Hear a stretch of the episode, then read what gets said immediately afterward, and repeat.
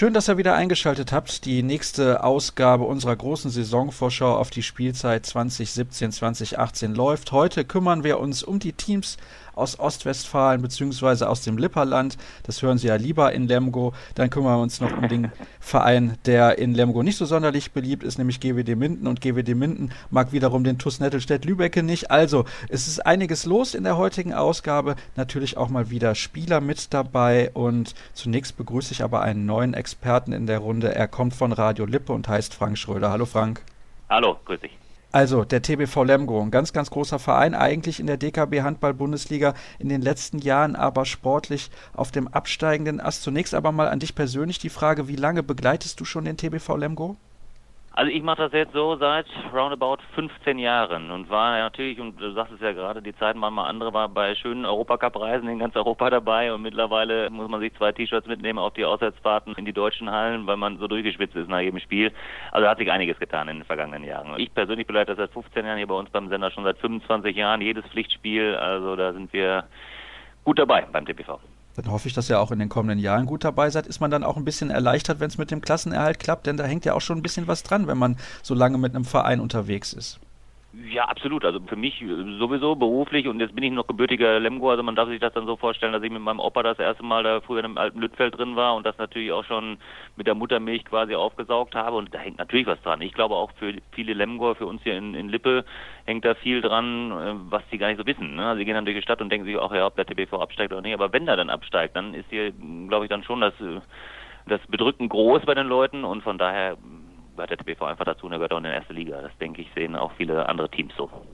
Jetzt mal Butter bei die Fische. Glaubst du, es wäre weitergegangen überhaupt auf dem Niveau, dass man einen Wiederaufstieg hätte schaffen können, wenn der ja, Klassenerhalt nicht gelungen wäre? Das ist die große Frage. Viele haben dann gesagt, also wenn Lemgo erstmal einmal runtergeht, äh, wenn man nicht diese Fahrstuhlcharaktere auch vielleicht in der Mannschaft hat und auch im Umfeld des Vereins, weil man jetzt eben über 30 Jahre in der ersten Liga rumtingelt, dann wäre das verdammt schwierig geworden. Die Sponsoren haben ja angeblich gesagt, also wir bleiben erstmal ein Jahr dabei, aber wenn das im ersten Jahr nicht sofort geklappt hätte, dann wäre es wirklich düster gewesen. Und es gibt viele, und ich gehöre da auch zu, die dann schon eine Serie Zweifel hatten, ob das nochmal gut gegangen wäre. Dann gucken wir zurück auf die letzte Spielzeit. Warum musste man ja. denn so lange zittern, deiner Meinung nach? Ja, das habe ich ja so oft nach den Spielen gefragt. Wir machen ja auch immer Interviews mit den Spielern und dann haben die auch gesagt, wenn ich das wüsste, dann würde ich wahrscheinlich viel Geld dafür kassieren. Also es ist schon so, dass die Lemgo im Angriff wirklich schwach besetzt waren halt. Man muss irgendwann auch mal auf die Qualität zu sprechen kommen. Da kann man nicht immer sagen, das sind irgendwelche Umstände. Und ja, in der Abwehr haben sie nun auch viele Bälle reingekriegt. Da kann man sich die Statistiken angucken. Die Torhüter, das war in den letzten Jahren eh nicht so das, was im Zusammenspiel mit der Abwehr so sonderlich gut funktioniert hat beim TBV Lemgo. Und wenn man dann erstmal in so einer Spirale drin ist und die direkten Gegner auch nicht mehr schlägt, auch zu Hause nicht. Ich erinnere mal an ein Spiel dann Anfang des Jahres gegen den Bergischen HC, wo alle gesagt haben, Mensch, das ist das erlösende Spiel. Wenn wir das gewinnen, dann sind wir eigentlich wieder weg da unten von der Abstiegszone. Und das hat die alles um Meilen immer wieder zurückgeworfen. Und am Ende haben sie nun wirklich dann auch viel Glück gehabt. Das muss ich auch als Lemgoer-Fan sagen, der durch die rosa-rote TBV-Brille guckt. Da war viel Glück dabei, dass sie dann drin geblieben sind. Es hat aber schlussendlich gereicht, das ist ja das ganz Entscheidende. Ja. Jetzt hast du die Torhüter ja. gerade schon angesprochen. Du bist nicht so überzeugt gewesen von Piotr Wyżumirski. Wenn ich den sehe, dann hat er eigentlich immer eine gute Leistung gebracht und ich finde, der hat schon ein ganz gutes Niveau. Ja, hat er absolut, aber nur das hat er so selten gezeigt. Also ich habe ja nun wirklich alle Spiele dann gesehen, äh, weil wir die Heim- und Auswärtsspiele machen und das hat nicht gereicht. Ne? Also das hat einfach nicht gereicht und ob es jetzt an der kurzen Eingewöhnungsphase liegt, ob er noch nicht so voll da war. Ich meine, wenn du polnischer Nationalkeeper bist und mit den Vorschusslorbeeren kommst, da habe ich am Anfang auch gesagt, wie geil, wo haben sie den denn ausgegraben? Wie hat der TB voll da Zugriff bekommen? Aber die Spiele, und wie gesagt, ich habe es ja nun wirklich alle von der ersten bis zur letzten Minute gesehen, waren dann eben oft so, dass man sagen muss, nee, das reicht nicht, um einem diese sechs sieben, acht, neun Punkte vielleicht in der Saison zu retten, wenn du einen guten Torwart dabei hast, die schon die halbe Miete sind für einen Klassenerhalt. Ne? Das ist meine persönliche Meinung bei ihm so. Jetzt gucken wir mal ein wenig auf die Statistik und was mir da auffällt, beziehungsweise was ich ja in der vergangenen Saison schon mitbekommen habe, ist, dass Rolf Herrmann elf Spiele lang gefehlt hat. Und das ist so ein Akteur, auch wenn er schon in ein Alter gekommen ist, wo er nicht noch zehn Jahre Handball spielen wird, der immer leichte Tore erzielt für den TBV. Der hat schon gefehlt, dann gerade auch in der Schlussphase der Saison. Ja, der hat definitiv gefehlt. Das merkt man ja auch bei jedem Gegner. Die gehen immer alle erstmal auf Rolf drauf und machen den dazu, weil sie wissen, das ist eben der Mann für fünf bis acht Tore im Spiel beim TV Lemgo. Aber der braucht natürlich auch seine Situation und der muss in so Läufe gebracht werden, weil er jetzt auch nicht der ganz große Eins gegen eins Spieler ist, der sich selber den Ball nimmt, sondern der muss dann schon aus der Bewegung kommen und da muss der Pass im richtigen Moment kommen und das muss halt alles zusammenpassen. Und ich habe fast das Gefühl, und das war ein ganz großer Knackpunkt, glaube ich, in den letzten drei Spielen hat uns das sogar ganz gut getan, dass dann ein äh, Souton und ein Kogut auf der Mittelposition sich abgewechselt haben, weil die irgendwie beweglicher waren und auch teilweise mit Rechtshändern auf der halbrechten Position gespielt haben. Da will ich jetzt Wolf nicht zu nahe betreten. Aber für mich war das in den letzten drei Spielen das Entscheidende, dass der Rückraum beweglicher war. Und so kann es dann manchmal auch gehen. Da gewinnst du die letzten drei Saisonspiele und sagst du, Mensch, weiß ich gar nicht, ob wir das mit Rolf so geschafft hätten. Was hat dir denn dann in der vergangenen Saison überhaupt gefallen beim TBV? Ja, also auf jeden Fall hat mir gut gefallen, dass die Mannschaft cool geblieben ist und auch Trainer Florian Kermann, der ja nun für meinen Geschmack dann auch in den zwei Jahren davor in der Bundesliga ein bisschen zu viel an der Seitenlinie rumgetanzt ist und dass alle cool geblieben sind. Und von außen haben wir natürlich auch von den Medien oft gesagt, Mensch, ihr seid hier alle so locker, was ist denn, wenn wir absteigen und Hilfe, da waren wir schon fast am Weinen. Und am Ende hat es ja nun geklappt. Und mir gefiel also beispielsweise das Auftreten von Tim Sauton, den ich für den Lebensretter des Vereins da in der Saison gehalten habe, ohne den wären wir sicherlich nicht drin geblieben, das gefiel mir sehr, sehr gut die Kampfbereitschaft, dann beispielsweise Nachrücker wie der Jari Lemke von den Youngstars, der sich da in den letzten Spielen super eingefügt hat. Da gab es schon ein paar Punkte, aber es waren eben auch nicht so viele. Und wenn es viele gewesen wären, dann würden wir nicht bis zur letzten Sekunde haben zittern müssen. Und von daher passt das schon. Ja. Also ich kann ja jetzt nicht so wahnsinnig viel raussuchen, wo ich sage, das gefiel mir jetzt so glänzend, dass ich mir ein neues Trikot kaufe vom TBV, weil man natürlich auch, und das haben wir ja am Anfang des Gesprächs angesprochen, die letzten 15, 20 Jahre kennt und da ist man natürlich auch andere Erfolge gewöhnt und das ist im Hinterkopf immer noch mit drin. Ne? Wo du gerade Tim Soton angesprochen hast, da muss ich natürlich nochmal nachhaken. Aus meiner Sicht ist das ein Spieler, der in den nächsten Jahren nochmal einen großen Sprung nach vorne machen wird. Er hat auch in der letzten Saison sehr, sehr gute Leistung gebracht und für sein Alter ja auch. Er ist jetzt 21 Jahre alt, sehr, sehr stabil gespielt, gerade auch in so einer Krisensituation mitten im Abstiegskampf. Glaubst du, der ist noch lange zu halten in Lemgo? Ja, also ich bin erstmal froh, dass er noch da ist, weil hätte ja auch sein können, dass einer sagt, Mensch, wir zahlen eine Ablöse für den. Also für mich auch, also an, an Konstanz mit 21 Jahren, was er da drin hat, dann natürlich auch dieses Draufgehen, dass der auf die Abwehr draufgeht, wie auf kaltes Eisen. Der kriegt immer einen mit, macht's immer wieder. Und das sind ja die Spieler, die du brauchst, um die Lücken zu reißen, gerade wenn du im Abstiegskampf unbedingt musst. Da war er immer der Mann, der auch die Tore dann gemacht hat, der das Spiel gelenkt hat, gute Entscheidungen getroffen hat das war schon wirklich herausragend für den TBV Lemgo, was er da geleistet hat. Ob man den über diese Saison hinaus noch weiter halten kann, ich würde es mir doch bitter, bitter wünschen, aber das würde ich erstmal stark bezweifeln, weil irgendwann braucht irgendein Topverein, die die dicke Kohle haben, brauchen die einen Mittelmann, wenn es nur ein Backup ist. Und da ist er der Go-To-Guy. Hat jetzt eine Einladung zur Nationalmannschaft auch bekommen zuletzt. Das ist natürlich dann das nächste, was allen Vereinen auffällt. Und das ist schon ein Kracher, der Typ, und hat also so gut wie in jedem Spiel auch seine Leistung gebracht. Also jeder Trainer hat ihn ja nun einmal mindestens dann auch gesehen oder zweimal im Fall von Hin- und Rückspiel und wird sich da seine eigenen Gedanken zugemacht haben. Also ich wünsche es mir, dass er lange, lange beim TBV bleibt, eine neue Ära prägt, dass wir irgendwo den Geldkoffer ausgraben, aber ich glaube, nach der Saison wird es. Man muss das Ganze ja auch nochmal einordnen. Sein Vater ist im Laufe der Saison gestorben. Also es war kein ja. einfaches Jahr für ihn. Da muss man den Hut ziehen vor dieser Leistung, die Tim Sutton in der vergangenen Saison gebracht hat. Ja. Schauen wir auf die Spieler, die gekommen und gegangen sind. Zunächst auf die Abgänge. Ich lese dir einfach mal vor. Jonas Meyer, Tim Skroblin, Jonot Ramba, Anton Manson, Jonathan Steenbecken und Max Höning. Ich bin ganz ehrlich, das sind keine Spieler, von denen ich sage, ja, das ist aber ärgerlich für den TBV, dass sie den Verein verlassen haben sehe ich genauso. Also ich glaube, Tom Skoblin, der hätte vielleicht die eine oder andere Chance mehr verdient gehabt, weil er so schlecht gar nicht gespielt hat, wenn er denn mal gespielt hat. Die anderen, ja, Jonas Meyer hat eben auch nicht die Quote, dass man sagt, den müssen wir unbedingt als Torwart halten. Und was mir fast gut gefiel, sag ich mal, ich will da jetzt nicht draufhauen, aber auch ein Stenbecken oder ein Mansen, die beiden Schweden, die dann gesagt haben, Mensch, wir gehen von uns aus. Es war ja so, dass die dann gesagt haben, Mensch, wir wollen den Verein verlassen. Die hatten, glaube ich, wenn ich mich recht entsinne, sogar noch Vertrag.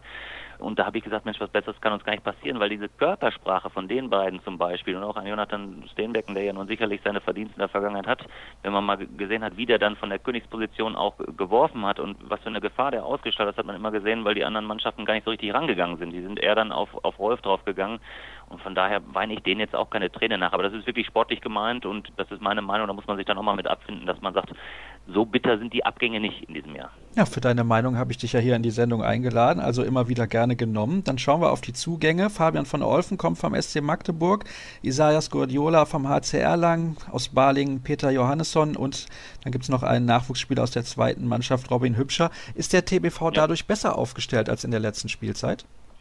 Also ich glaube auf der Torwartposition, wenn ich das jetzt beurteilen sollte, ich kenne den Johannessen nicht so wahnsinnig gut, weil ich von Balingen da nicht so viele Spiele gesehen habe, wo ich jetzt explizit auf ihn geachtet habe. Ich denke, da ändert sich gar nicht so viel im Vergleich zu Jonas Meyer. Die würde ich mal ähnlich einschätzen von der Stärke her auch und würde sagen, also das müssen wir uns erstmal angucken.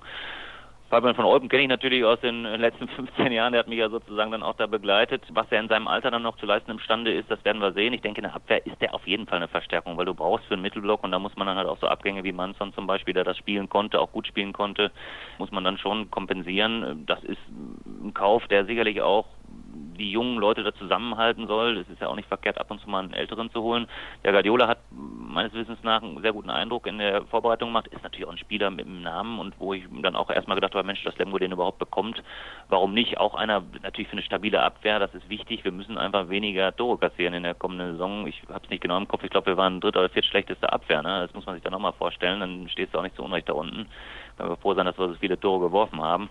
Was Robin Hübscher angeht, der hat so ein paar Einsatzminuten ja schon geflogen bislang, den kennt man dann äh, von einem Nachwuchsteam der Lemgoer, muss man abwarten. Ich bin ganz ehrlich, in den vergangenen Jahren ist es für die Lemgoer Nachwuchstalente sehr, sehr schwierig gewesen, sich dann wirklich über Jahre konstant in der Mannschaft zu halten. Es wird ja viel über die Lemgo Nachwuchsarbeit gesprochen und auch zu Recht gesagt, in den letzten knapp zehn Jahren ist das gut gelaufen. Nur dass sich einer in der Profimannschaft in der ersten Liga dann wirklich hält, das ist selten und das müssen wir über Robin Hübscher ähm, auch mal abwarten. Ich sehe da jetzt nicht so das Megatalent, dass ich sofort sagen würde, der ist gleich drin in der Mannschaft. Da würde ich fast schon eher sagen, Dominik Ebner in der vergangenen Saison ist einer, der mal gezeigt hat, dass es wirklich geht, dass man da reinkommen kann. Und vielleicht auch Donat Bartok, der ist ja so lange verletzt gewesen, der, der junge Ungar, den sie in der vergangenen Saison geholt haben, den kann man auch noch als Neuzugang sehen. Und von dem halte ich große Stücke, also Linkshänder, richtig guten Körper, also hat schon ordentlich Kilos drauf und der hat auch gezeigt in Lemgo, wenn er denn mal ganz kurz zu Einsätzen kam und dann war er meist wieder verletzt, was er drauf hat. Also das ist so einer, den ich vielleicht als Neuzugang dann noch mit reinnehmen würde. Also ich fasse das mal kurz zusammen. Mein Eindruck ist, wenn ich dich so sprechen höre, der TBV ist ein klein bisschen besser aufgestellt als in der vergangenen Spielzeit. Schauen ja. wir auf die mögliche erste Sieben. Die Außen sind gesetzt, bin ich relativ sicher. Patrick Zieker ja. auf links und Tim Hornke auf rechts. Offensiv ja. am Kreis Christoph Teuerkauf und auf Rückraum Mitte wahrscheinlich dann doch Tim Sutton. André Kogut natürlich da eine sehr, sehr starke Alternative. Kann auch sein, dass Sutton dann auf Rückraum links zum Einsatz kommt. Wiszomirski im Tor. Und dann haben wir halt eben die Halbposition. Ich sehe da im Moment vorne auf jeden Fall auf der rechten Position, wenn er denn fit ist, Rolf Herrmann, weil immer diese Erfahrung natürlich auch noch eine ganz, ganz große Rolle spielt im Vergleich zu Bartok. Aber auf halb links, da haben wir ein großes Fragezeichen, weil Fabian van Olfen ist eigentlich nicht mehr in der Lage, in der Bundesliga auf der Position noch Akzente zu setzen. Zumindest aus Nein, meiner Sicht. Nein, sollte er, glaube ich, auch nicht soll ja auch nicht beim TBV. Also das ist ja ein großer Fragezeichen der vergangenen Saison schon gewesen. Da wird er ständig durchgewechselt, weil eben auch keiner die Leistung gebracht hat. Und das muss man eben, und das meinte ich auch damit, dass Stenbecken nicht so ein ganz bitterer Abgang ist, weil er hat eben die Leistung auch nicht gebracht. Ne? Und das ist das große Fragezeichen. Wen stellt man da hin? Also von Olpen kann ich mir kaum vorstellen. Würde ich eher sagen, dass man dann, und das hat eben für meinen Geschmack auch relativ gut geklappt, in den letzten drei Spielen, letzten fünf Spielen, wo Rolf Herrmann verletzt war, dass man mit Tim Sauton und Kogut quasi durchgespielt hat mit den beiden. Und das war das Bemerkenswerte, dass sie das auch durchgehalten haben. Dass man mit denen vielleicht eher ausmacht, dass man sagt, einer halb links, einer auf der Mitte und dann ein bisschen beweglicher ist. Na klar, wirst du dann nicht mehr über irgendwie zwei Meter zehn Abwehrriesen drüber.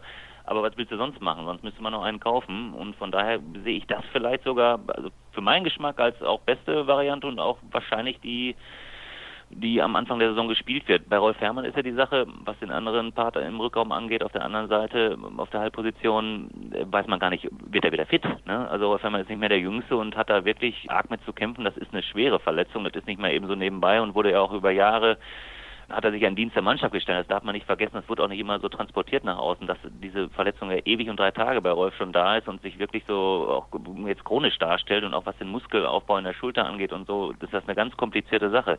Deswegen würde ich da jetzt erstmal auch gerade zu Beginn der Saison gar nicht mal so viele Euros drauf verwetten, dass der überhaupt da dann in den ersten zehn Spielen kommt. Und da müssen wir halt auf Donald Bartok hoffen und dass der das, was er ansatzweise angedeutet hat, dass der das durchziehen kann ne? und dass er dann da den Part übernimmt. Und ich habe eigentlich bei dem Bartok ein ganz gutes Gefühl. Würde mich natürlich freuen, wenn Rolf Herrmann zurückkommt, aber wie gesagt, das muss man dann erstmal abwarten. Also ein paar Fragezeichen gibt es noch beim TBV Lemgo. Die Ziele, die sind klar, also zumindest hat der Verein formuliert, man möchte sich besser platzieren als in der vergangenen Saison. Das würde bedeuten Platz 12. Ist das möglich? Ja, ja, also wenn es so läuft wie diese Saison, dann hat man auch gesehen, dass man am letzten Spieltag von vielleicht dem klarsten Abstiegskandidaten dann nochmal auf 13 zwar hochspringt, aber das sind ja alles Augenwischereien, war alles ein Punkt Abstand, also ob du jetzt 12 oder 14 oder 15 wirst und in dieser Saison sind es ja nun aus Lemgo sich Gott sei Dank nur zwei Absteiger das ist eigentlich wurscht, ne? Das sind ja so diese, diese Phrasen, was interessiert mich, ob ich 12. oder 14. werde, Hauptsache du bleibst drin und das wird natürlich für meinen Geschmack sehr, sehr einfach dadurch, dass ich jetzt nur die zwei Absteiger habe, was ich übrigens überhaupt nicht nachvollziehen kann, weil in der 18er Bundesliga in Deutschland gehören für mich entweder drei Absteiger oder eine Relegation auf dem dritten Platz. Aber für Lemgo ist es in dem Fall ähm, eine gute Geschichte und ich glaube einfach, und das haben ja viele Experten auch schon in den letzten Wochen gesagt, Hüttenberg und Friesenheim, die werden sehr, sehr schwer haben. Also mit zwei solchen Aufsteigern neben Lübbecke die sind für mich schon die, die allerersten Kandidaten. Und das ist das Wichtige, dass Lemgo drin bleibt und dass man dann im Verein schon wieder sagt, in drei Jahren wollen wir Europacup spielen. Also das muss man abwarten. Das ist kein Geheimnis, das hängt mit der Kohle zusammen. Wenn du Sponsoren findest, die mehr bezahlen können, dann wirst du wieder nach oben kommen und wenn das so bleibt, dann wirst du dich mm, über kurz oder lang auch damit anfreunden müssen, dass du immer mal wieder im unteren Mittelfeld auftauchst und dass du das genügen musst.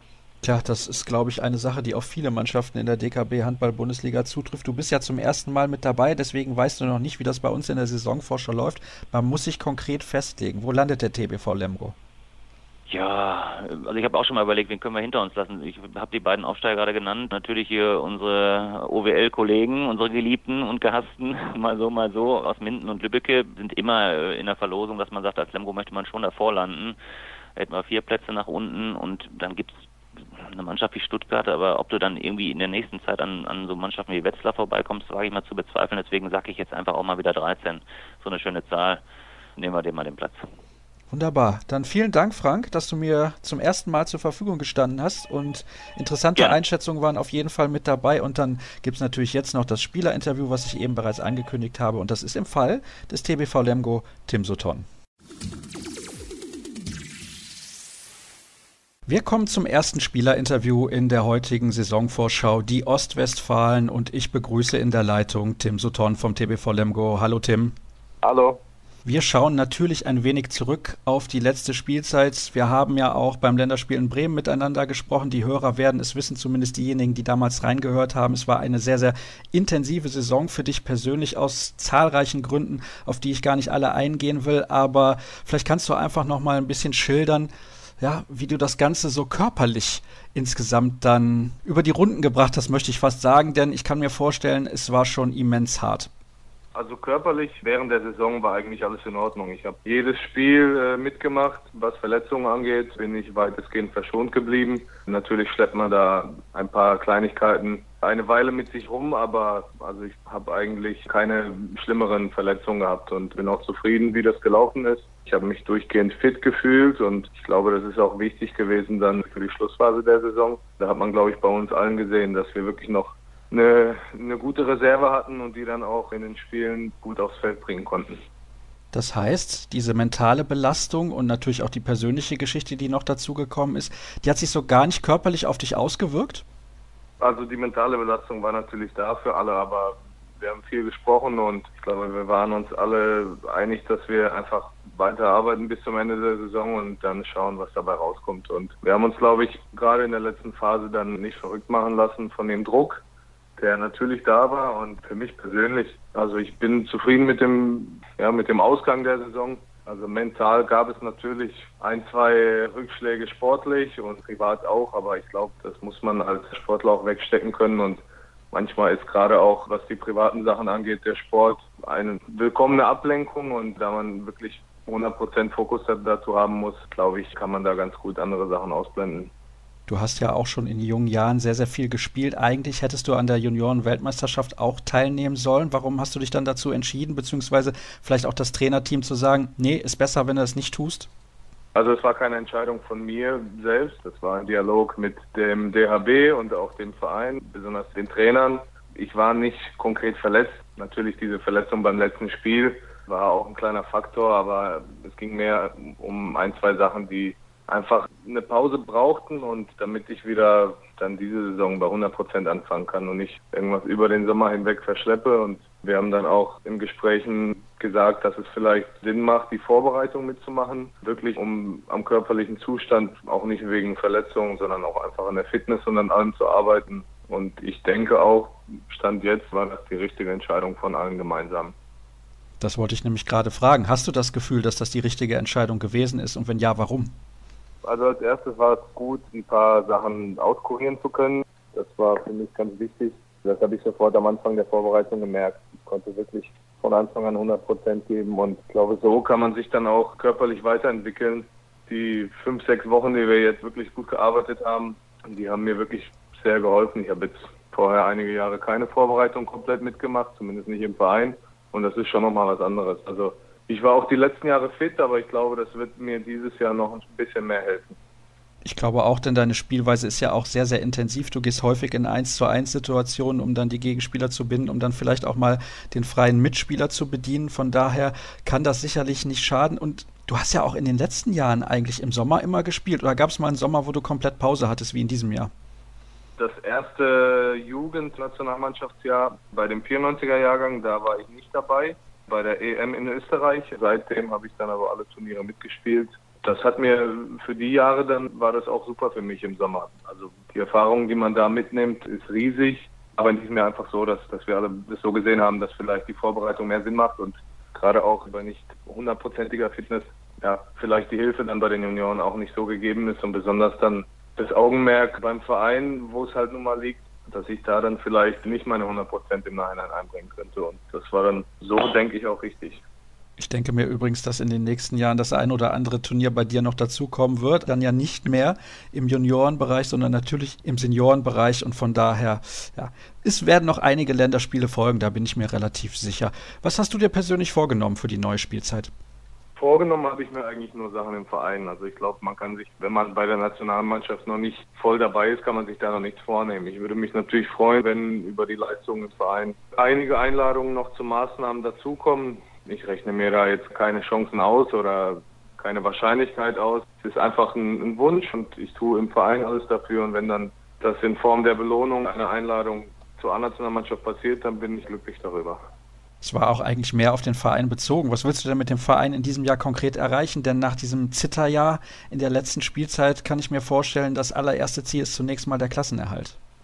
Also wir nennen jetzt keine, keine konkreten Ziele gerade aus dem Grund, weil es letztes Jahr wirklich spannend war und ich glaube, wir müssen uns erstmal einfach auf unsere Trainingsarbeit in der Vorbereitung fokussieren, jetzt, jetzt dann auch auf die ersten Spiele, dass wir gut in die Saison reinkommen und ja, ich glaube, so nach, nach zwei, drei Monaten kann man dann sehen, wo es hingehen kann für uns. Wir wollen auf jeden Fall frühzeitig den Klassenerhalt schaffen und was darüber hinaus möglich ist, das werden wir dann sehen. Ihr hattet ja jetzt am Wochenende im Pokal bereits die ersten Spiele, die ihr absolviert habt. Woran hapert es noch bei euch ein bisschen? Also wir spielen bis jetzt wirklich gut zusammen. Es hapert natürlich noch an einigen Sachen. Ich glaube, die Abwehr steht ganz gut, aber wir müssen das hinbekommen, über 60 Minuten aufs Feld zu bringen. Das Tempospiel muss noch ein bisschen konsequenter werden und im Angriff müssen wir noch ein bisschen sicherer werden. Aber ich denke, für den jetzigen Stand können wir soweit zufrieden sein. Man kann vor dem Saisonbeginn in der Bundesliga, kann man da noch nicht ja, in die Details reingehen. Das wird sich alles noch zeigen. Du bist ja auf zwei Positionen einsetzbar, im Rückraum links und auch auf der Mittelposition. Wo fühlst du persönlich dich eigentlich wohler? Gerade in unserem Spielsystem kann ich nicht sagen, wo ich mich wohler fühle. Also unser Spielsystem ist so ausgelegt, dass von allen Positionen eigentlich Druck ausgeübt wird und gerade viel der Ball laufen soll und im Endeffekt kommt es eher darauf an, wie dann die Spielerzusammenstellung ist auf dem Feld, als wo man dann genau anfängt, den Angriff. Ich glaube übrigens, wenn man genug Qualität hat, kann man auf fast allen Positionen spielen. Deswegen macht das im Prinzip keinen großen Unterschied. Tim, ich danke dir recht herzlich. Ist sicherlich nicht das letzte Mal in deiner Laufbahn, dass wir miteinander gesprochen haben. Freue mich, dass das geklappt hat. Und wir machen jetzt die nächste kurze Pause in der heutigen Ausgabe und dann geht's vom Lipperland rüber zu GWD Minden. Wir reisen weiter durch Ostwestfalen, nachdem wir eben über den TBV Lemgo gesprochen haben. Es ist Zeit, über einen weiteren Traditionsclub zu sprechen und das ist GWD Minden. Und deswegen begrüße ich in der Leitung meinen Experten vom Mindener Tageblatt und das ist Christian Bendig. Hallo Christian. Hallo Sascha. Es war eine sehr, sehr erfolgreiche Saison für GWD in der vergangenen Spielzeit. Man hat Platz 12 erreicht als Aufsteiger und eigentlich war man nie in Abstiegsgefahr. Also ich nehme an, dass man dort im Club extrem zufrieden gewesen ist damit, wie die Saison verlaufen ist.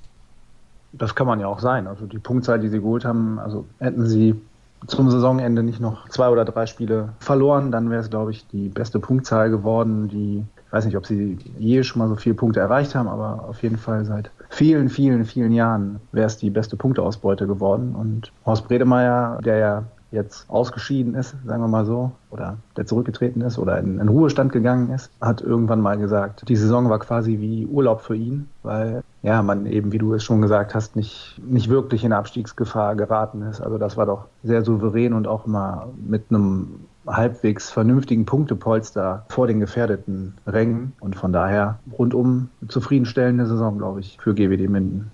Worin lag denn der Schlüssel dafür, dass das so erfolgreich und ruhig lief? Ich denke, dass sie sehr viele Spiele eben gegen die direkten Konkurrenten gewonnen haben. Das war das eine. Sie haben auch schon sehr stabil bis Weihnachten gepunktet. Sicher war da ein bisschen mehr möglich. Hätte man da die Spiele gegen Wetzlar und Lemgo gewonnen. Ich glaube, dann wären wir mit 19 Punkten ins neue Jahr gestartet. Aber ich denke, das hat Selbstvertrauen gegeben und dass man sicher auch das erste Saisonspiel dann knapp zwar, aber man hat es gewonnen in Lemgo, dann hat man noch in Balingen unentschieden geholt. Dazu kam dann der, ich glaube, das war so ein richtig emotionaler Knackpunkt, der Sieg zu Hause gegen HC Erlangen mit dem Doda-Tor in der letzten Sekunde. Und das Heimspiel gegen Magdeburg hat eben auch gezeigt, dass GWD an einem sehr guten Tag, wenn sie alles abrufen, sehr vielen Gegnern sehr große Probleme machen kann. Und vielleicht kam auch zusätzlich noch hinzu, dass man in der zweiten Liga eigentlich sehr, sehr viel gewonnen hat. Der Kader wurde wenig verändert. Und dass der Kader eben mit diesen vielen Erfolgserlebnissen aus der zweiten Liga dann mit einem anderen Selbstverständnis in die Saison gegangen ist, dass einfach das Selbstvertrauen durch den Aufstieg vielleicht auch da war. Ich kann mich allerdings erinnern, als wir vor der letzten Saison miteinander gesprochen haben, warst du skeptisch, ob des Alters der Mannschaft, ob diese Truppe in der Lage ist, auch über 60 Minuten in der DKB Handball Bundesliga immer ausreichend dagegen zu halten. Aber das scheint ja wunderbar funktioniert zu haben. Die Heimstärke war natürlich auch ein wichtiger Faktor. Ich kann mich erinnern, ich habe häufig mal geguckt und dann hat GWD zu Hause gespielt, habe ich gedacht, hm, aber der Gegner ist gar nicht schlecht und trotzdem haben sie gewonnen. Gut, man hat natürlich auch den ein oder anderen Gegner vielleicht zum günstigen Zeitpunkt gekriegt. Magdeburg zwei Wochen später wäre schlimm geworden. Die haben ja dann, glaube ich, nach dieser grandiosen Niederlage in Minden haben sie 20-0 Punkte am Stück geholt. Als man den BHC zu Hause geschlagen hat, das war ja auch das tausendste Bundesligaspiel von GWD Minden, dann fingen die plötzlich auch an zu punkten, wie die Wilden und hätten es am Ende beinahe geschafft. In der Rückrunde kam Hannover, ein Gegner, der an sehr, sehr guten Tagen, vielleicht auf Augenhöhe ist, an normalen Tagen ähm, für Minden unter normalen Umständen in der letzten Saison ein Gegner ist, gegen den man nicht unbedingt punkten muss. Ja, der kam natürlich in einer Verfassung nach Minden, die alles andere als gut war. Am Ende war es dann ein, ein Tore-Sieg, der GWD den Klassenerhalt geschafft hat das Alter der Mannschaft, ja, du hast es gerade angesprochen. Ich denke, ähm, da habe ich vielleicht ein bisschen daneben gelegen. Alter heißt ja auch manchmal Erfahrung. Also die wissen, wann sie eben den Schritt mehr machen müssen und wann sie vielleicht auch mal mit einem Schritt weniger auskommen. Von daher haben sich vielleicht die Kräfte gut eingeteilt und der Trainer hat das vielleicht auch ganz gut gesteuert im Training, die Belastung da zu verteilen und auch im Spiel dass er den älteren Spielern da auch sehr viele Pausen gegeben hat. Und dazu muss man auch sagen, GWD agiert mit sehr, sehr vielen Spezialistenwechseln oder hat eigentlich zumeist mit mindestens zwei Spezialistenwechseln gespielt. Ja, und da verteilt man die Körner ja auch schon ein bisschen mehr auf mehrere Schultern. Bevor wir dann jetzt zu den Spielern kommen, möchte ich mit dir noch über einen Personalwechsel im Umfeld sprechen. Du hast eben schon gesagt, die graue Eminenz, so nenne ich ihn mal, Horst Bredemeier, ist zurückgetreten in seiner Funktion und Frank von Behren hat übernommen, der viele Jahre, glaube ich, nicht so wusste, was er wirklich möchte und jetzt ist dieser ehemalige GWD-Akteur dann also der sportliche Leiter und im Management des Clubs tätig. Eigentlich müsste man davon ausgehen, dass das jahrelang passen sollte? Oder hast du irgendwelche Zweifel daran?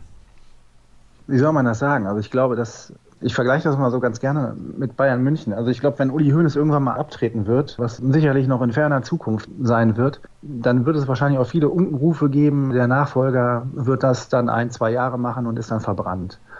Das kann natürlich bei Horst Bredemeyer auch drohen. Auf der anderen Seite er ist jemand, der für die guten Jahre bei GWD steht. Er war auch Nationalspieler und ich denke, dass der Verein oder auch die Sponsoren so einen verdienten Spieler dann auch nicht ohne Hintergedanken installieren, beziehungsweise ich glaube schon, dass er gerade bei denen einen ganz guten Rückhalt hat und von daher glaube ich, dass er relativ lange bei GWD bleiben wird, solange der Erfolg da ist. Ne? Das ist ja eben in dem Profisport das A und O. Es sieht ja für die kommende Spielzeit einigermaßen gut aus, da werden wir gleich drüber sprechen, aber schauen wir zunächst mal auf die Spieler, die den Verein verlassen haben. Das sind einige tatsächlich. Moritz Schepsmeier beispielsweise, der Rekordspieler von GWD mit 295 Bundesliga-Einsätzen, hat seine Karriere beendet. Gary Eilers, der Torhüter, ist zurück in seine niederländische Heimat gegangen. Joel Bierlehm, der junge Torhüter zum TUS N Lübecke, sicherlich ein Transfer, ja, der GWD ein bisschen ärgert, aber da kannst du gleich noch ein bisschen was zu sagen, denn man hat ihn durchaus ordentlich ersetzt. Dann Florian Freitag, sicherlich ein Spieler, der keine große, also allzu große Rolle gespielt hat. Miladin Koslina und Joachim Larsson sind beide nach Schweden gegangen, nach Sevenhof und dann haben wir noch Helge Freimann und Magnus Jenemir. Also das sind einige Akteure, die auch noch einiges an Spielzeit bekommen haben in der letzten Saison. Ja, aber vor einigen Wochen hat Frank von Beeren, zumindest auf der Homepage von GWD Minden, ein Videointerview gegeben und da sind eben Verträge ausgelaufen und da sah dann eben die Vereinsführung oder die sportliche Leitung die Chance zum Wandel, um, so wie Frank von Bern sich dann immer ausdrückt, eine sympathische junge Mannschaft für die kommenden Jahre aufzubauen. Und das hat man dann eben genutzt. Magnus Jernemir, seine sportlichen Qualitäten im Abwehrmittelblock absolut unbestritten, aber er hatte eben auch sehr viel mit kleineren Verletzungen zu kämpfen, dass er auch mal zwei Spiele nicht gespielt hat. Miladin Kosdina wäre ja unter normalen Umständen letztes Jahr schon gegangen. Ihm hat man dann nochmal einen einjährigen Anschlussvertrag gegeben, aus dem einfachen Grund, weil der Kreisläufer Gulerud, der gekommen war, ja noch am Rücken verletzt war und es war nicht abzusehen, wann er spielen kann. Kann er überhaupt nochmal spielen? Das war die Geschichte mit Miladin Kosdina, weshalb er überhaupt noch in diesem Jahr gespielt hat. Helge Freimann hat, muss man so deutlich sagen, über die ganze Saison gesehen doch sehr große Schwierigkeiten gehabt, sich an das Niveau der Bundesliga anzupassen. Er hat es punktuell hat es geschafft, hat auch richtige Tore erzielt. Aber ich denke, über die gesamte Saison waren beide Seiten unzufrieden. Also ich glaube, dass auch Helge Freimann mit seinen eigenen Leistungen nicht einverstanden war, der Verein eben auch nicht. Und dann kam das Angebot aus Schweden, glaube ich, auch zur rechten Zeit, dass man dort eben den Vertrag auflösen konnte. Dann ist ja noch gegangen Jockel Larsen, der hatte ohnehin unter Frank Carstens einen eher schweren Stand. Von daher war es auch schon fast logisch, dass der Vertrag nicht verlängert wird. Das waren so viele, die gegangen sind. Dann, wen haben wir denn noch? Ach ja, Gary Eilers. Gut, ich weiß nicht, wie alt ist jetzt Gary Eilers? 35, 36? Da war sicherlich der Drang, in der Heimat noch ein bisschen Handball zu spielen und die berufliche Karriere voranzutreiben. Sicherlich größer als noch in, in Minden zu bleiben. Immerhin war er auch drei Jahre da. Also er ist ja nicht bekannt als Wandervogel. Also von daher glaube ich, dass es einfach von der Warte eher zu sehen ist, denn seine Leistung hat er schon immer gebracht. Joel Bierlehm, sicherlich hochtalentiert und zumindest bei Erik Wuttke, dem Junioren-Nationaltrainer, sehr hoch im Kurs, also er Stammkeeper. Bei GWD war es eben nicht so, ohne da jetzt irgendwelche Hintergründe zu kennen, aber er hat eben nur in, der zweiten Mannschaft gespielt und in der ersten Mannschaft im, im Bundesliga-Team hat er mal zehn Minuten gegen Melsungen ran gedurft, als das Spiel zu Hause schon verloren war. Hat eine sehr, sehr manierliche Leistung gezeigt Klar, er muss jetzt natürlich beim Tussan Lübeck zeigen, dass er seinem Anspruch, ein Bundesliga-Keeper zu sein, dass er den in den nächsten ein, zwei Jahren gerecht wird, auch dauerhaft. Von daher kann ich den Wechsel schon verstehen. Er musste nicht umziehen, beziehungsweise nicht weit wegziehen. Er wohnt jetzt in Lübeck, hat er mir erzählt. Trifft dort mit Aaron Zierke auf einen Trainer, den er schon von früher kennt, aus der GWD-Nachwuchsabteilung. Ja, und dann Moritz Schepsmeier. Das ist eben so, dass es im Profisport dann irgendwann auch mal die bittere Wahrheit gibt, dass auch der Titel Rekordspieler dann eben nicht mehr für einen neuen Vertrag reicht. Die Saison ist sehr unglücklich für ihn gelaufen, er war sehr viel verletzt, war die klare Nummer zwei hinter Christopher Rambo. Der Verein wollte da einfach eine Veränderung herbeiführen und hat ihn dann auch so ein bisschen in der Schwebe gelassen, denn man hatte ja noch kein Backup für Christopher Rambo gefunden. Und während dieser Hängepartie hat Moritz mir erzählt, dass er sich dann mehr oder weniger entschieden hat, seine Karriere zu beenden und dann dem Beruf dann einfach den Vorzug zu geben. Also einiges an Abgängen bei GWD Minden und diese ja. Akteure müssen natürlich auch durch neue Spieler ersetzt werden, das ist ja ganz klar. Gehen wir mal der Reihe nach. Wir haben ja Anton Manson, Kreisläufer vom TBV Lemgo, dann Andreas Zederholm, der kommt von Phoenix Toulouse aus Frankreich, Espen Christensen, dänischer, nee, Entschuldigung, norwegischer Torhüter Norweg. und immerhin noch Nationalspieler. Also das ist ein ordentliches Kaliber, was GWD da eingekauft hat. Dann haben wir Milian Pusica, der kommt von Wisła Plock aus Polen, Maurice Paske von der MT Melsung und mit Max Starr und Lukas Kister gibt es noch zwei Spieler aus der eigenen Jugend, die den Profikader ergänzen. Lassen wir die letzten drei Akteure mal außen vor und konzentrieren uns auf Manson, Zederholm, Christensen und Pusica. Das sind Spieler, zumindest, also Christensen ist denke ich, schon eine große Verstärkung für GWD Minden. Das hoffe ich auch. Denn es war so, dass die beiden Torhüter, also Gary Eilers und Kim Sonne, relativ konstant gehalten haben, aber eben auch nicht alles überragend. Also man hatte irgendwie immer das Gefühl, es gab kein Spiel, das die Torhüter mal gewonnen haben. Also so im Alleingang. Und das fehlte so ein bisschen. Sie waren okay, aber mir fehlte da manchmal so ein bisschen was. Und da habe ich schon irgendwo die Hoffnung, dass Espen Christensen, also klar, der Name, er hat bei der Weltmeisterschaft für Norwegen gespielt, die ja nun mal jetzt auch Vize-Weltmeister sind. Er hatte da, glaube ich, auch sehr gute Zahlen bei der Weltmeisterschaft, auch wenn die Spielanteile jetzt vielleicht nicht so die großen waren, aber er hat bei der Weltmeisterschaft schon bewiesen, dass er es kann und dass er da auch unter Druck sehr gute Leistungen bringt und da glaube ich, dass GWD einen richtig guten Fang gemacht hat. Also schon auch noch eine Steigerung äh, auf der Torhüterposition hinlegt. Im linken Rückraum, ja, da ist eben Freitag gegangen, den haben wir ja eben vergessen, nach Großburg-Wedel, Typ Mitte 20, jetzt auch Architektur zu Ende studiert, auch lieber dem Beruf den Vorzug geben. Er hat mehrere gute Spiele für GWD gemacht, auch in dieser Saison. Zum Beispiel beim Auswärtssieg in Stuttgart hat er, glaube ich, acht oder neun Tore geworfen. Das war schon eine sehr starke Leistung, hat sehr oft für Entlastung gesorgt. Ja, da holt man jetzt aber einen serbischen Spieler, der zumindest schon in der Champions League gespielt hat. Er soll auch verteidigen können, einiges im Arm, ich denke, da hat man auch sich eingeholt, der sich in der Bundesliga durchsetzen kann. Wenn man dazu dann eben noch sieht, dass Freimann für die halblinke Position gegangen ist, ist es sicherlich dort auch eine Qualitätssteigerung. Bibia kommt zurück. Er hat wohl in der Vorbereitung einen sehr guten Eindruck hinterlassen. Nach seinen vielen Seuchenjahren, da können wir nur hoffen, dass er gesund bleibt. Dann wird er sicherlich auch der Mannschaft wieder sehr viel mehr andere Möglichkeiten geben. Dann haben wir hinter Rambo auf dem rechten Rückraum Zederholm, der sagt mir, obwohl er schwedischer Nationalspieler ist oder ein paar Spiele schon gemacht hat, sagt er gar nichts, aber er ist ein anderer Spielertyp als Christopher Rambo. Er ist eher ein bisschen kleiner und dafür wohl sehr durchsetzungsstark und im 1 gegen 1 sehr gut und ganz flink auf den Füßen. Von daher passt es ganz gut. Also da erzähle ich ja auch nichts Neues, dass wenn man auf einer Position zwei verschiedene Spielertypen hat, dann ist das ja für die Ausrechenbarkeit nicht gerade von Nachteil. Von daher denke ich, dass GWD sich da ganz manierlich verstärkt hat. Und Anton Manzon, ja, den Namen kenne ich aus seiner Melsunger Zeit, Lemgoer Zeit, aber großartig aufgefallen ist er mir nicht. Klarer zweiter Mann am Kreis mit Deckungsspezialitäten oder mit Deckungsstärken. Aber am Kreis wird er an Gullerud nicht vorbeikommen, wenn der fit ist. Da sehe ich ihn nicht. Also klarer Nummer zwei Kreisläufer. Zumindest aber ein Spieler auf einem ordentlichen Niveau für die Handball-Bundesliga ist zumindest meine Meinung. Also es ist kein kompletter sportlicher Abfall, wenn Gularut da vielleicht mal ein paar Minuten Pause braucht. Dann schauen wir auf die Spieler, die wahrscheinlich dann in der ersten sieben stehen werden. Da haben wir auf den Außenbahnen Charlie Schöstrand und Alexander Switlitzer, auf den Halbpositionen Marian Michalzik und Christopher Rambo, auf Rückraum Mitte Dali Bordoda und im Tor Espen Christensen. Ich halte extrem viel, ah ja, am Kreis natürlich Magnus Gularoth, wie du gerade angesprochen hast, von Christopher Rambo. Ich habe ihn in der letzten Saison beim Spiel in Gummersbach gesehen, da hat er überragend gut gespielt. Er hat 157 Tore in der vergangenen Saison geworfen.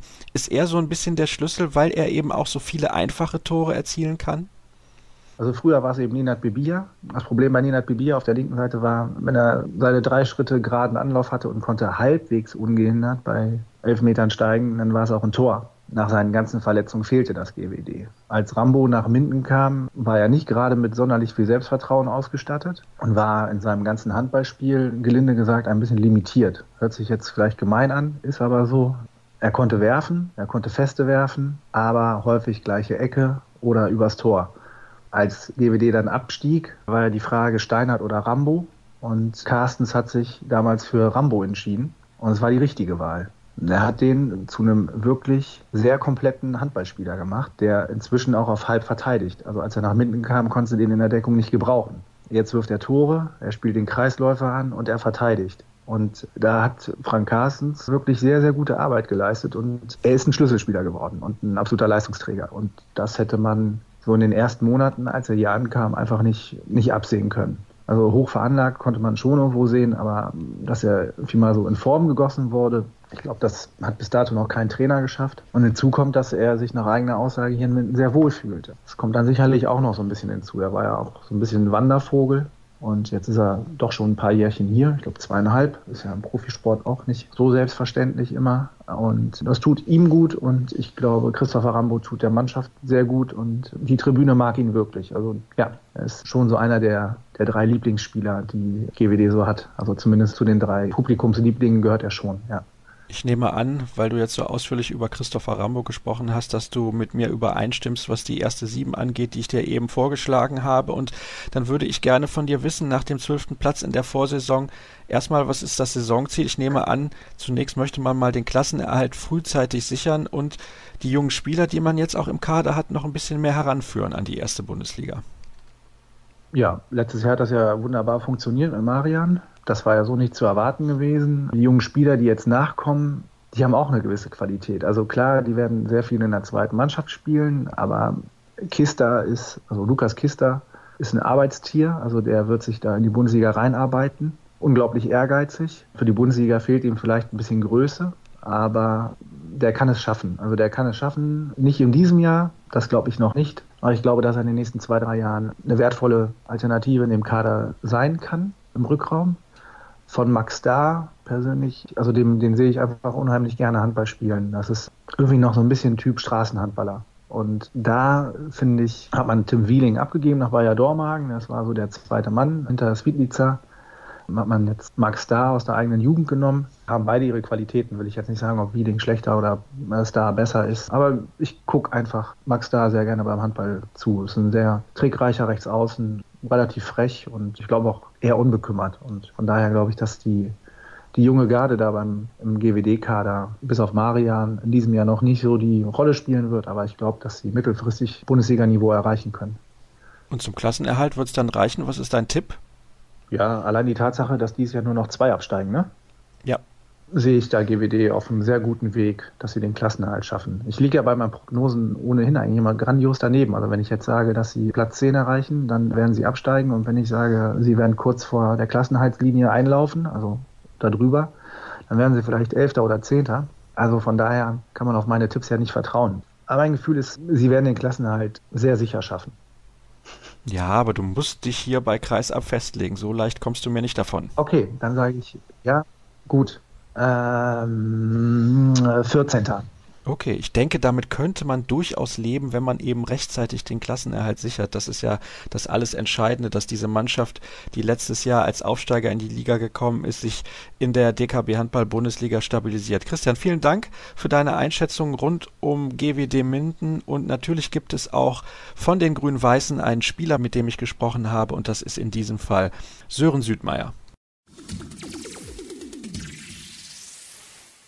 Weiter geht's in unserer aktuellen Vorschau-Sendung auf die neue Spielzeit, die Ostwestfalen. Und ich habe es eben gesagt, natürlich sprechen wir auch mit einem Akteur von GWD Minden und das ist Sören Südmeier. Hallo Sören. Hallo. Du bist ein wenig angeschlagen, denn du hast am Tag vor der Aufzeichnung einen Schlag auf den Kehlkopf bekommen. Ich hoffe, das ist aber kein Problem, was diese Aufzeichnung betrifft. Und eben im kurzen Vorgespräch habe ich schon gemerkt, du hast bestimmt auch einige Dinge zu erzählen, die die Hörer brennend interessieren. Ja, gucken wir mal ein wenig zurück auf die vergangene Spielzeit. Am Ende war es für euch als Aufsteiger Platz 12. Ich finde, das habt ihr herausragend gut gelöst. Ihr wart nie wirklich in Abstiegsnot und könnt eigentlich mit dieser Spielzeit komplett zufrieden sein.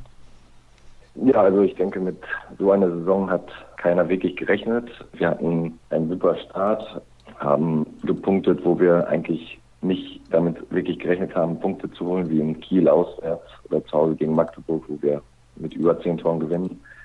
Das war ja eine ziemlich perfekte Saison für uns.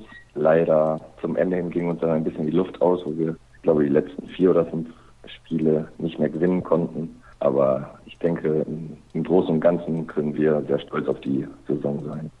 Zumal, und da bin ich ehrlich, als ich im vergangenen Sommer mit meinem Experten Christian Bendig darüber gesprochen habe, haben wir gesagt, puh, das könnte eine harte Saison werden für GWD Minden. Die Mannschaft ist ja relativ alt gewesen. Ich denke, das kann man durchaus so sagen. Und natürlich spricht das dann auch dafür, dass die Mannschaft viel Erfahrung hat. Aber es hätte ja auch sein können, dass ihr diese Erfahrung irgendwie nicht auf die Platte bringt und dementsprechend dann ganz unten im Abstiegskampf landet. Also ich finde, ihr habt ein bisschen über die Erwartungen gespielt. Oder hast du da eine ganz andere Meinung?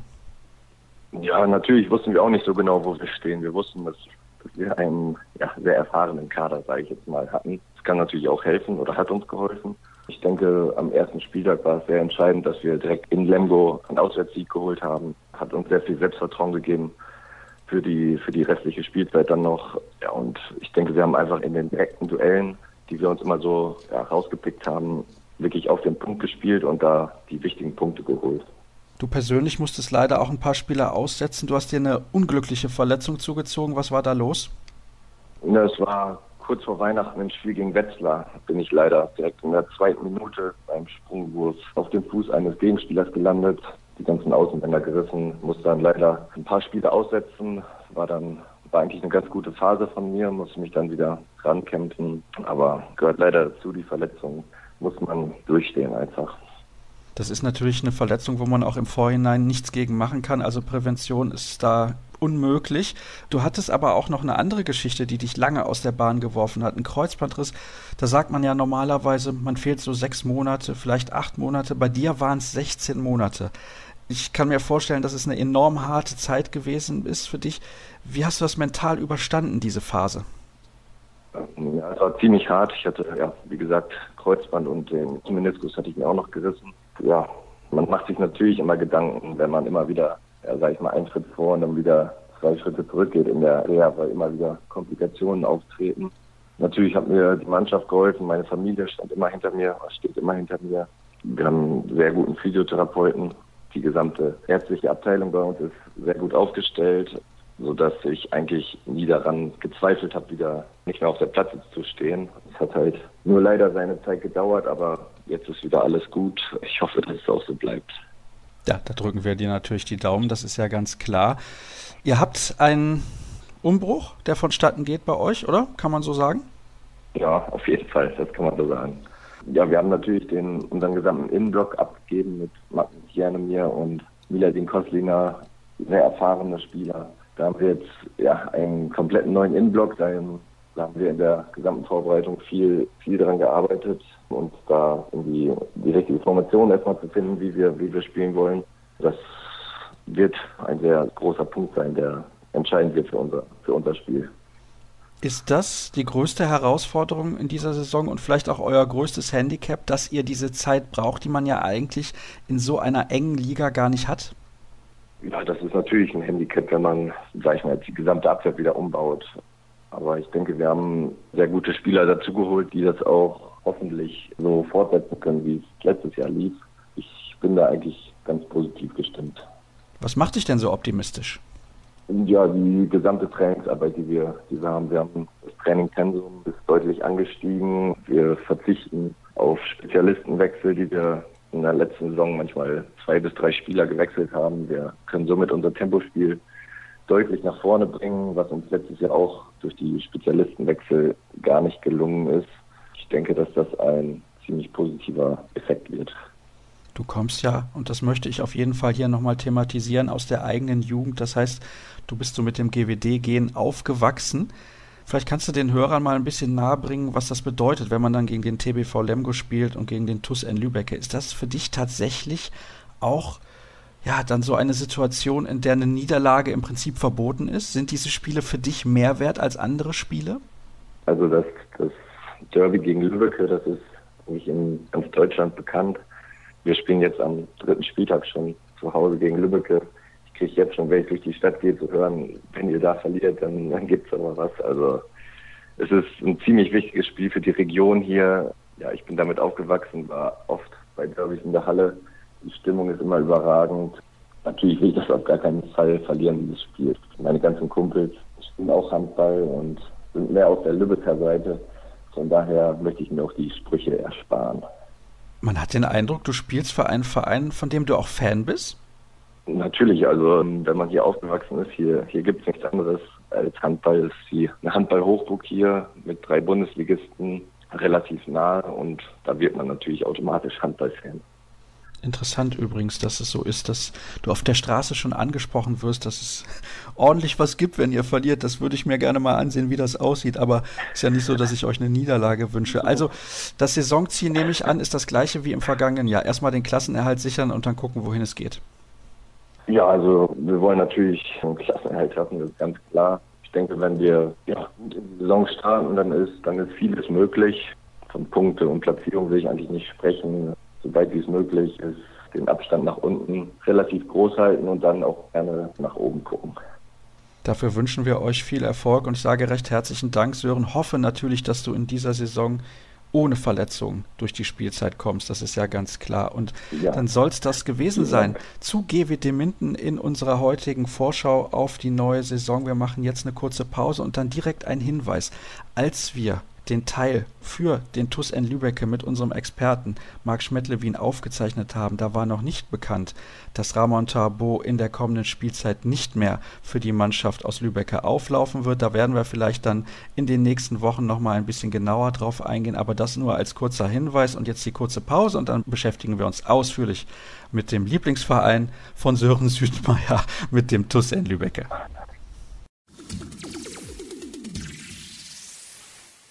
Einen Club haben wir noch in unserer heutigen Vorschau auf die neue Saison. In der Sendung Ostwestfalen fehlt noch der TUS N Lübecke und dazu begrüße ich einen neuen Experten. Heute gibt es viele neue Experten, eben Frank Schröder für den TBV Lemgo und jetzt sage ich Hallo an Marc Schmettlewin vom Westfalenblatt. Hallo Marc. Ja, hallo Sascha.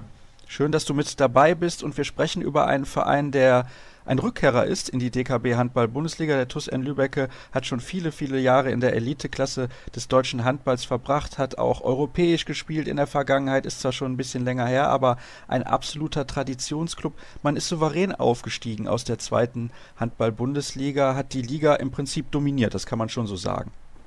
Das kann man auf jeden Fall so sagen. Und ich denke, dass das auch in dieser Deutlichkeit nicht unbedingt zu erwarten war. Also nur zwölf Minuspunkte am Ende der Saison auf dem Konto zu haben, das war schon eine sehr starke Leistung und eine sehr konstante Saison, würde ich sagen. Kann man dennoch auch hinzufügen, dass es eine Saison war, wo man einfach nur die Erwartungen erfüllt hat, denn man wusste, man hat einen sehr, sehr starken Kader. Das ist richtig, der Kader war stark und er wurde auch nicht schwächer geredet, das ist richtig. Dennoch waren so ein paar Unbekannte, würde ich sagen, im Vorfeld dabei, weil der Kader war sehr, sehr umstrukturiert worden. Es gab einen neuen Trainer mit Aaron Zirke. Es wurde mehr auf junge und auch auf deutsche Spieler gesetzt. Das waren wichtige Aspekte und deswegen war im Vorfeld nicht unbedingt sicher, dass das eben so, so gut läuft. Da waren ja so ein paar Schwierigkeiten zu überwinden, aber die Mannschaft hat sich sehr, sehr schnell eingespielt. Das ist interessant, dass du das ansprichst mit den jungen deutschen Spielern, denn gerade ja. in der Abstiegssaison hatte ich das Gefühl, das ist irgendwie so eine Söldnertruppe. Oder übertreibe ich da jetzt ein bisschen?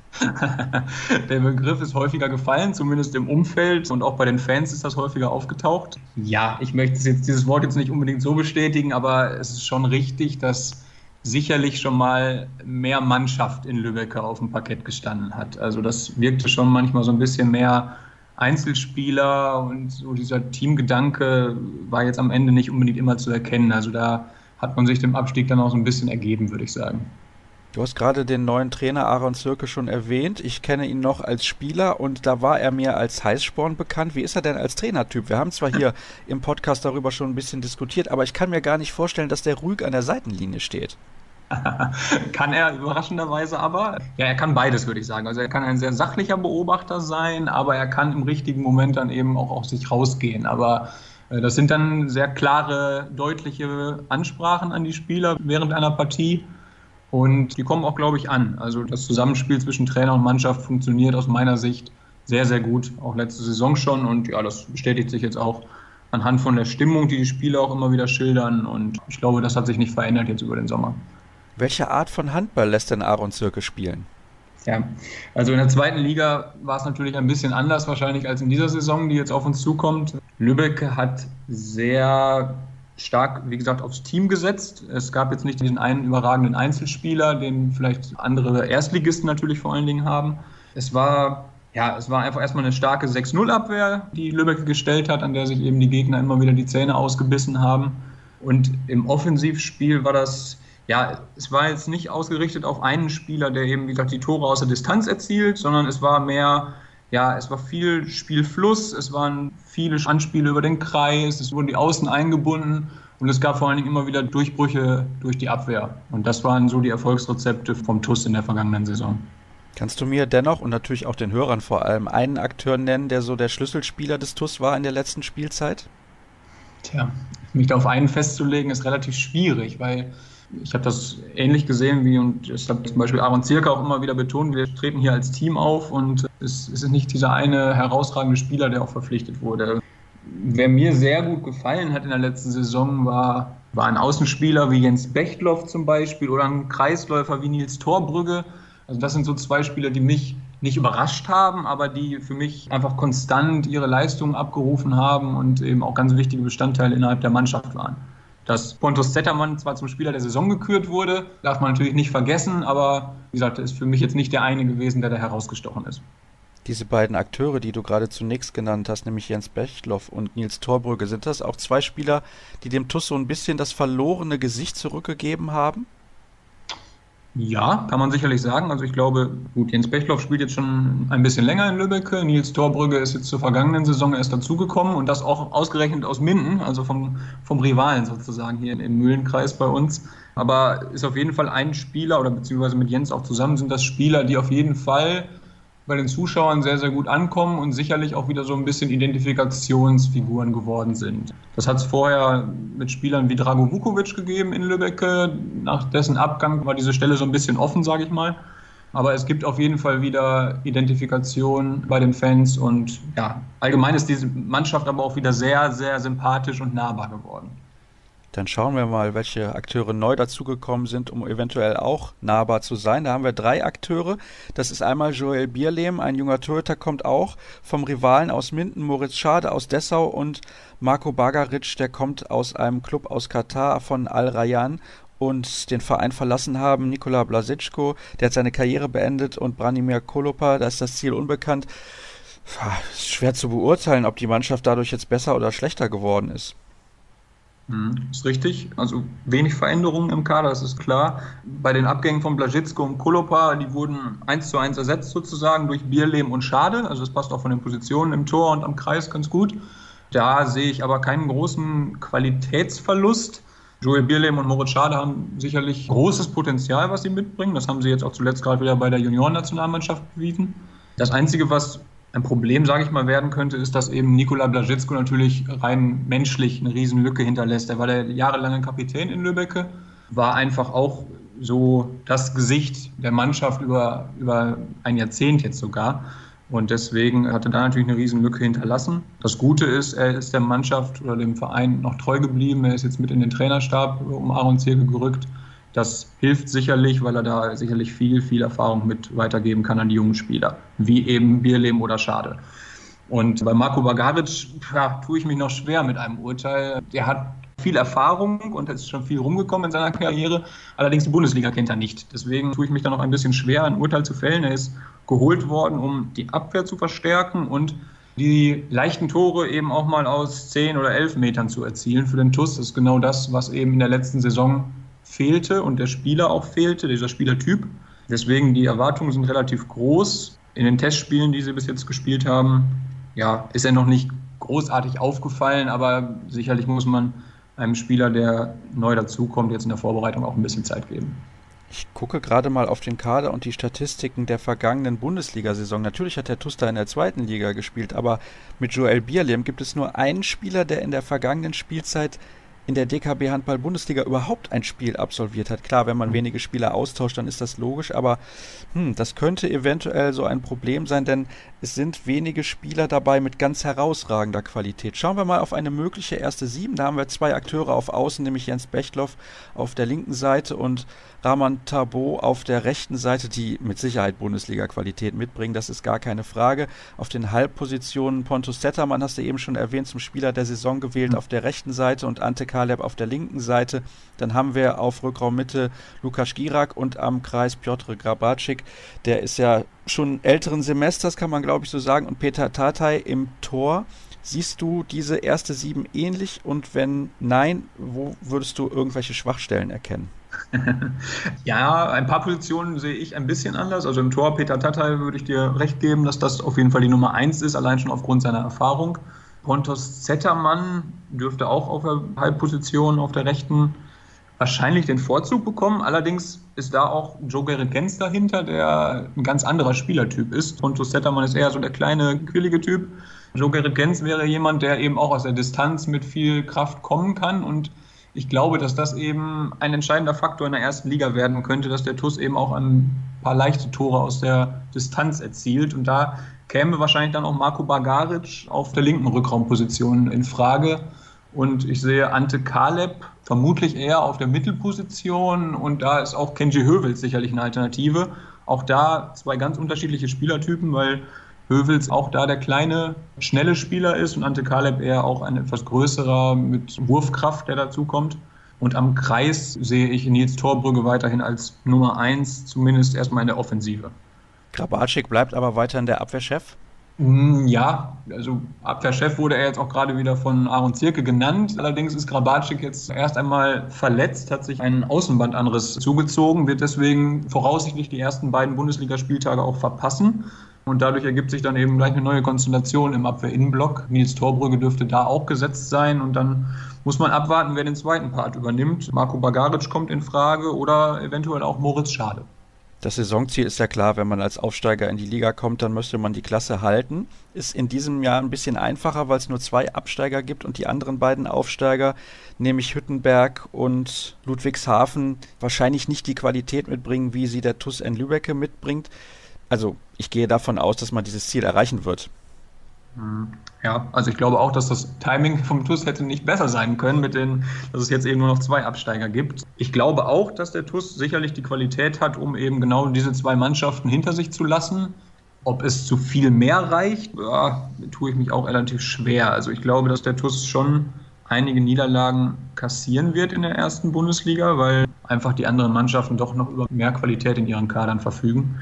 Deswegen würde ich auch sagen, ja, zwei Mannschaften lassen sie hinter sich, aber viel mehr als Platz 16 dürfte für den TUS in Lübeck dann eben auch nicht möglich sein. Schön, dass du dich direkt festgelegt hast. Da konnte ich mir die Frage auch noch sparen. Vielen, vielen Dank, dass du mit dabei gewesen bist zum ersten und hoffentlich auch nicht zum letzten Mal. Wir werden mit Sicherheit während der Saison dann auch nochmal miteinander sprechen, je nachdem, wie es dann auch läuft beim TUS N Lübecke. Und einen haben wir noch in die Ostwestfalen, das ist ein Spieler des TUS N Lübecke. Und ich begrüße gleich nach einer ganz, ganz kurzen Pause Nils Torbrügge.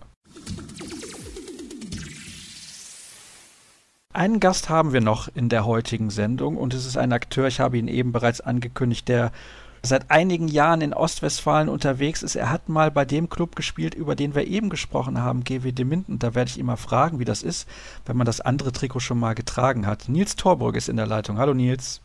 Hallo.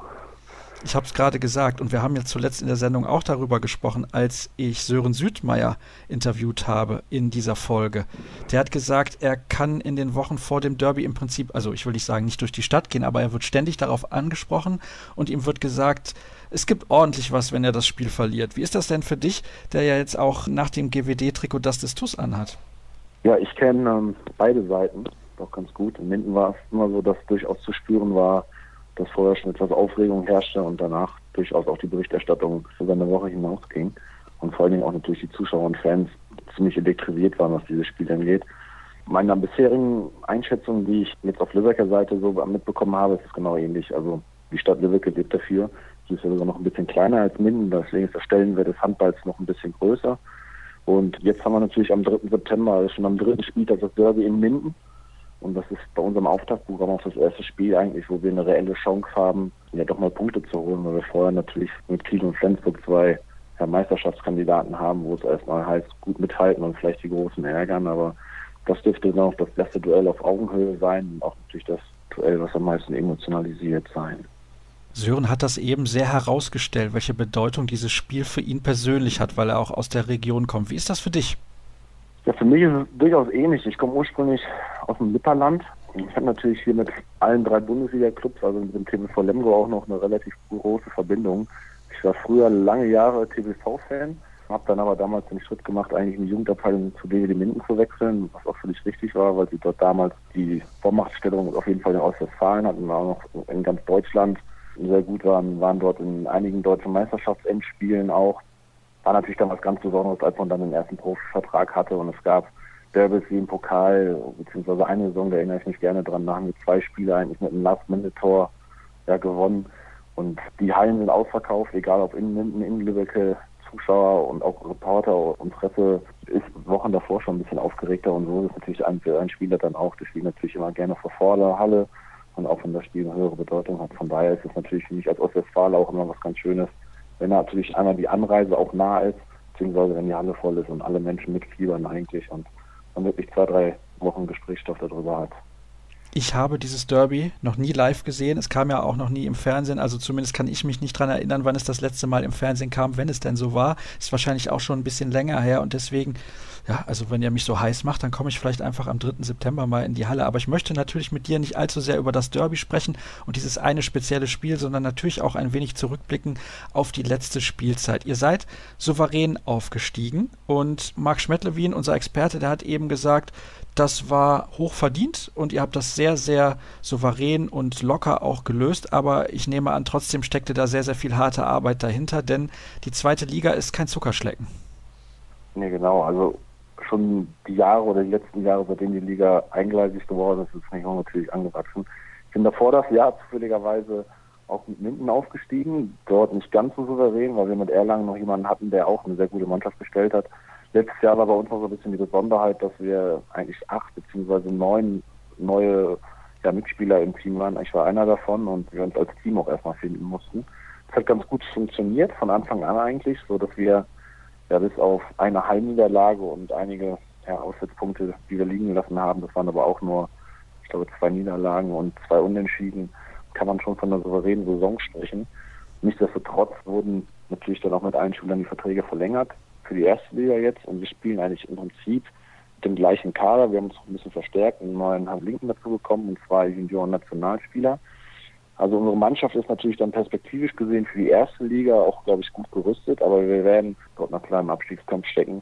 Eine junge Mannschaft. Wir spielen zwar ein Jahr schon zusammen so, aber für viele ist es doch, beziehungsweise für die Hälfte der Mannschaft, Neuland die erste Liga, weil sie bisher eigentlich eine gute Zweitliga-Erfahrung hatten. Also von daher geht es ein ganz interessantes Projekt, das dieses Jahr auf uns zukommt. Glaubst du, es wird schwer für euch, sich dahingehend umzustellen, dass ihr ja in der letzten Saison sehr, sehr viele Spiele gewonnen habt und wahrscheinlich in dieser Saison sehr, sehr viele Spiele verlieren werdet? Ja, also das ist natürlich im Profisport so. Unser aller Ziel war die erste Liga. Das war auch letztes Jahr mannschaftsintern so besprochen. Also wir wollten aufsteigen. Dass es dann natürlich so ist, dass du letztes Jahr in der Liga ja, nur neun Minuspunkte hattest, war natürlich schön, weil du natürlich meistens das Gefühl nach dem Spieler hattest, mit dem Sieg herauszugehen, ob er souverän war oder manchmal dann auch eher knapper, aber du, du hattest dieses Gefühl des Gewinnens eigentlich. Dieses Jahr wird es natürlich so sein, dass wir bis auf ja, mit den beiden Mitaufsteigern und vielleicht zwei, drei anderen Mannschaften, die doch eher unten in der Tabellenregion anzusiedeln sind, ganz klar sagen müssen, dass wir ja, vermutlich jedes dritte Spiel oder vierte Spiel vielleicht eine Chance auf einen Sieg haben und eigentlich nicht mal als Favoriten ja, in die Spiele gehen. Aber genau das ist es. Wir wollten uns messen mit den besten Spielern der Welt und da gilt ja die Hamburger Bundesliga als die beste Liga der Welt für. Und deswegen ist es natürlich eine kleine Umstellung, auch für Zuschauer und Fans, aber ähm, wir wollten das alle so, das Umfeld will es genauso. Und deswegen hoffe ich natürlich, dass man ein bisschen Vertrauen jetzt aufsteckt und noch ein bisschen Gelassenheit, wenn es tatsächlich doch mal zu einer kleinen Niederlagenserie kommt, was natürlich auch passieren kann.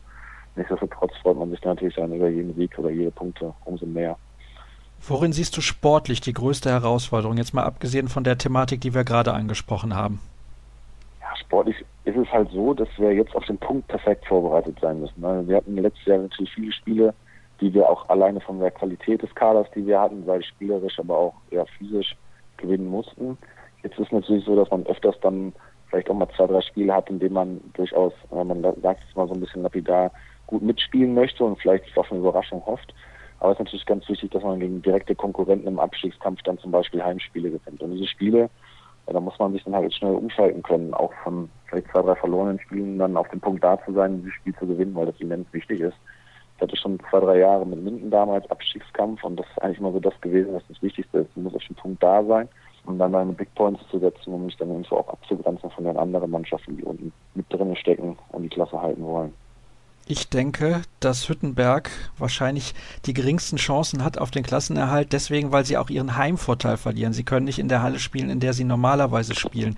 Deswegen glaube ich, dass die leider wieder den Gang in die Zweitklassigkeit antreten müssen. Aber ansonsten Stuttgart wahrscheinlich eine Mannschaft, die um den Klassenerhalt spielt. Gummersbach, Lemgo, ihr, GWD Minden. Siehst du das ähnlich? Friesenheim haben wir da noch?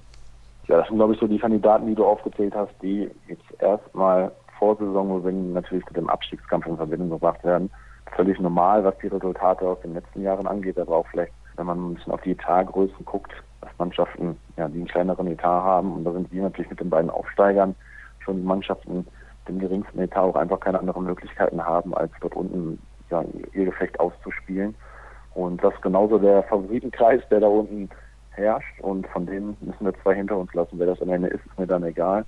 Natürlich haben es die beiden Mitaufsteiger auch nicht schwierig. Wenn du gerade sagtest, Hüttenberg darf nicht mehr zu Hause spielen. Das war natürlich etwas, was sie letztes Jahr sehr stark gemacht hat. Ihre Heimstärke auch mit einer vollen Halle. Und dann das Abwehrsystem dazu. Und so ist Berlin natürlich jetzt noch mal ein bisschen schwieriger. Aber ich glaube, nichtsdestotrotz werden die über den Kampf auch zu Hause wie auswärts immer mal wieder Überraschungen landen. Und genau das müssen wir dann auch.